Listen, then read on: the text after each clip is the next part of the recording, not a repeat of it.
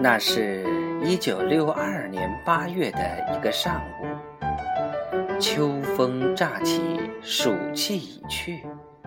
十四岁的男孩桑桑登上了油麻地小学那一片草房子中间最高一幢的房顶。他坐在屋脊上，油麻地小学第一次一下子就全都扑进了他的眼底。秋天的白云温柔如絮，悠悠远去。梧桐的枯叶正在秋风里忽闪忽闪的飘落。这个男孩桑桑忽然觉得自己想哭，于是就小声的呜咽起来。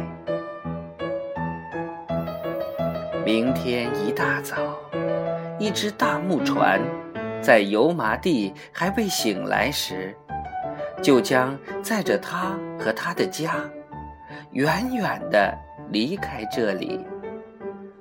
他将永远地告别与他朝夕相伴的这片金色的草房子。